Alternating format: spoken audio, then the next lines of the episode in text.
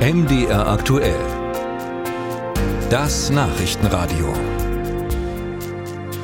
Am Tag der deutschen Einheit ist wieder viel von Demokratie und Zusammenhalt zu hören gewesen und von Kräften, die eine Gefahr für die Gesellschaft darstellen, wie zum Beispiel der Linksextremismus. In Sachsen etwa gelten 20 bis 30 Linksextremisten als untergetaucht. Einige von ihnen sollen Kontakt zur jüngst verurteilten Lina E. haben. Das heißt, die Behörden wissen nicht, welche Pläne die potenziellen Gefährder haben, wo sie sich aufhalten, ob sie Deutschland möglicherweise verlassen haben. Unser Sachsen-Korrespondent Robin Hartmann hat nachgefragt. Brandstiftung und Sachbeschädigung. Vor allem damit fiel die linksextremistische Szene jahrelang auf. Doch mittlerweile stehen nicht mehr nur Gebäude oder Fahrzeuge im Fokus der Extremisten. Der sächsische Verfassungsschutz und das LKA stellen fest, dass immer häufiger auch Faschisten oder Menschen, die von der linksextremistischen Szene als Faschisten angesehen werden, Ziel von Angriffen werden. Die Verfassungsschützer sind besorgt, dass weitere schwere Gewalttaten durch die Untergetauchten verübt werden könnten.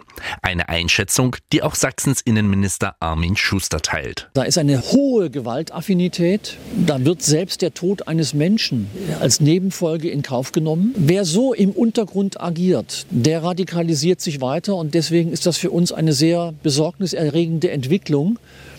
Es fehlen nur noch sehr kapitale Anschläge und diese Motivation, unsere freiheitlich-demokratische Grundordnung überwinden zu wollen, dann könnte man bald von Terrorismus sprechen. Noch sprechen wir nur von krimineller Vereinigung. Seit letzter Woche fahndet das sächsische Landeskriminalamt öffentlich nach Johann Guntermann, dem Kopf der Hammerbande um die verurteilte Lina E.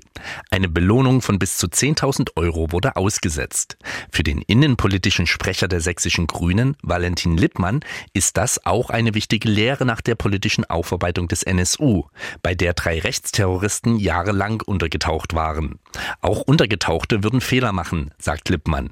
Und eine Erkenntnis aus den NSU-Ermittlungen war, dass in solchen Fällen zum einen ein hoher Verhandlungsdruck notwendig ist. Wenn man dann eines Tages nachlässt und sagt, ja gut, die finden wir halt nicht, dann findet man die tatsächlich nicht. Das andere, und das ist auch eine Erkenntnis aus dem NSU generell, die müssen ja ihr Leben im Untergrund finanzieren. Und das war quasi das, was man im NSU nicht ernst genommen hat. Und hier ist es, glaube ich, schon mittlerweile eine Erkenntnis, dass man stärker eine Verknüpfung auch solcher vermeintlich erstmal erstmal nicht politisch motivierter Taten auch stärker kombiniert miteinander. Um diese Zusammenhänge aufzudecken, wurde die ermittelnde Sonderkommission, die Soko Links, temporär um zehn Polizeikräfte verstärkt. So soll der Fahndungsdruck weiter erhöht werden.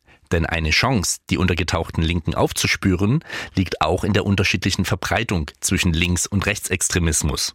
Innenminister Schuster. Wo der Linksextremismus sich sehr stark auf die Metropole Leipzig konzentriert, haben wir im Rechtsextremismus einen Auftrag im gesamten Freistaat Sachsen. Das ist eine ganz andere Bekämpfungsstrategie.